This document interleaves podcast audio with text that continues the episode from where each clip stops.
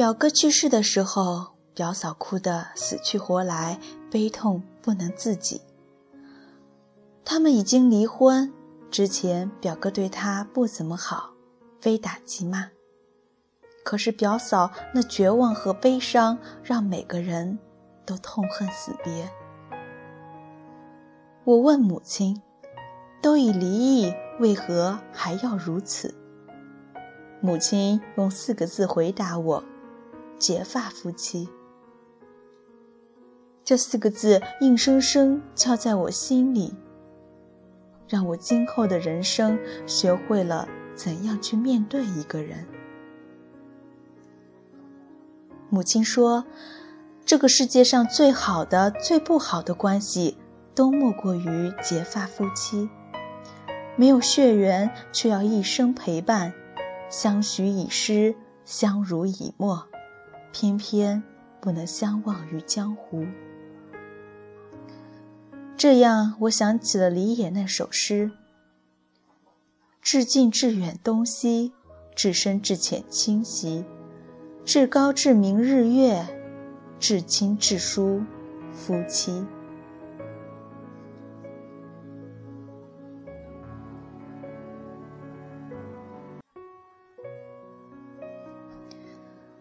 还有一段往事，听说的往事，别人的往事。那年他十九岁，兰芝玉树、意气风发的小伙子，被派到苏联学习，穿着呢子大衣，头发梳得油亮，拍了那个年代的黑白照片，寄回家里，被母亲贴在墙上，逢人便夸：“这是我儿子。”他跟他住在同一条街，某天来他家学裁剪，看见了墙上他的照片，那个帅帅的小伙子一下子闯进他的心里，就好像连门都没敲，吓得他心扑通扑通的跳，红了脸。回到家便央求着家里来提亲。他比他大了三岁，为了怕他家人嫌弃，满了两岁。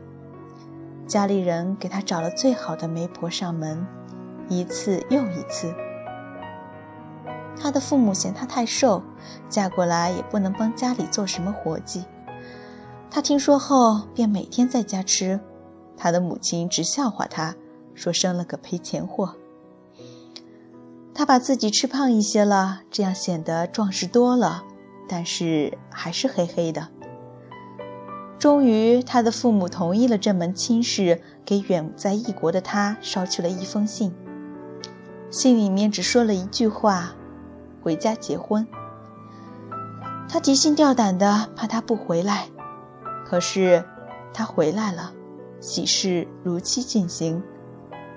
他就是照片上那个漂亮的小伙子，甚至比照片上还好看。他就那样呆呆地望着他。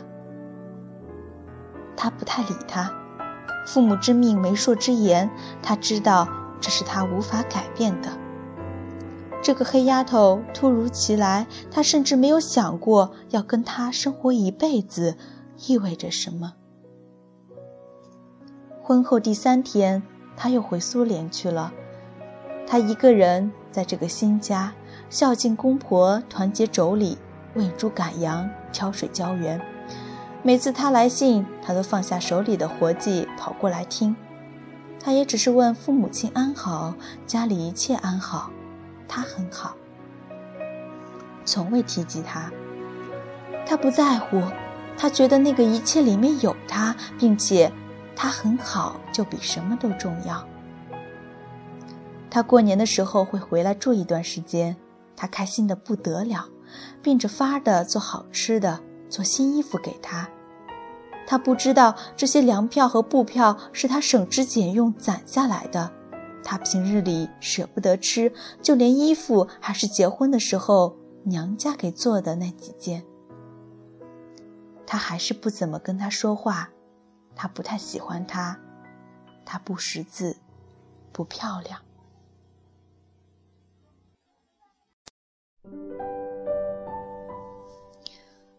文革的时候，他被抓了起来。他夜里偷偷的给他送吃的。那时候他还怀着孩子，他看见他来不及说话，把东西往他身边一扔，就急忙离开了。可是还是被人发现了，他在前面跑，后面有人追，黑不隆咚的，他一下子掉进壕沟里，幸亏有厚厚的树叶。但是他还是磕得浑身生疼。他借着月光往上爬，一点儿一点儿的。孩子出生了，死胎，头上有个窟窿，是个女孩。他们生了三个小子了，他就想要个丫头。有经验的人看她肚子都说这胎准是个丫头，他高兴极了，做的棉袄棉裤啊，帽子手套啊。全是绣花的，可是他看见的是冰冷的。他跪在炕上嚎啕大哭，边哭边往炕上磕，磕的牙都出了血。就这样，他一个星期没出门，一个星期没吃东西。他想死了算了。老大、老二、老三趴在炕沿上看着他，三个小脑袋排在一行。老三问：“我爸啥时候回来？”他猛地清醒过来，不能这样。他要是死了，三个娃怎么办？他一个爷们儿怎么能拉扯？于是他一咕噜坐起来，下地穿鞋，到厨房的水缸里舀了三大碗水，咕噜咕噜地喝下去，端起盆出去喂猪了。就这样。几十年一晃过去了，他晨起五更，烧水煮饭，洗衣扫地，家里被他操持得有模有样。后来他们老了，孩子都大了，就剩下他们两个。他在家看书看报，他依旧忙忙碌碌，因为他一坐下来，屋子就安静了。两个人，你看着我，我看着你，他好不自在。就好像当年看他的照片，依旧脸红心跳。那天，他像往常一样在厨房做饭，做好了，一样一样的端上来。这么多年，他的口味他拿捏得妥妥当当。哪个菜该甜，哪个菜该咸。做好了饭，趁他还没上桌，他便拿着水壶去浇花。蹲在地上，浇好了，一起身就是一片漆黑。他听见他摔倒的声音，跑过去看，叫了几声。他从来都是身体棒棒的，感冒发烧自己烧一壶开水，呼呼喝下去，第二天照常工作。可是今天他怎么也叫不醒他。他给儿子们打电话，儿子们来了。救护车也一起来了。他看着他们七手八脚地把他抬上了救护车，他也想跟着去。老大说：“爸，你在家待着吧，有我们就行。你去了还得照顾你。”他想想，也对。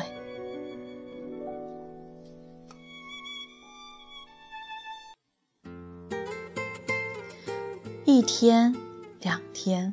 三天，一个星期，他坐不住了。老婆子不回来，吃什么都没胃口。二儿媳天天来给他做饭，变着样的做，可是他就是吃不出个香味来。他想了想，决定去医院看他。他拿了他平时穿的那双鞋。他去医院的时候匆匆忙忙，连鞋都忘了穿。他拎着鞋站在他的病床前，儿子们说：“爸，你怎么来了？”他没说话，看着他，鼻子嘴里插着管子。几天不见，人瘦了太多。他把老大叫出来，问他：“你妈得了什么病？你跟我说实话。”老大强忍着颤抖说：“脑出血。”大夫说手术也救不了了。他回到病房，坐在他床前，说：“我来给你送鞋了，咋不穿鞋呢？”这时候，他突然动了两下，右眼角流出一颗泪来。他回到家，收拾了房间，坐在客厅里，一下午，一晚上，也不知怎么，平时想不起来的事情，如今像电影片段一样，一页一页的出现在脑海里。从她嫁给他的那天开始。又过了一个星期，儿子们回来了，他没回来，回来的就是黑白照片。照片里的她还是不漂亮，可是他的心就深深的沉了下去。时光一晃如旧，当年他看着他的照片是如何的欣喜，他可能再也无从知晓。夜晚。他躺在床上，泪如泉涌。他上过大学，受过高等教育，此时却希望世上有鬼魂。他的魂在，继续在。他这才觉得，几十年有那么一个人，生也恋他，死也恋他。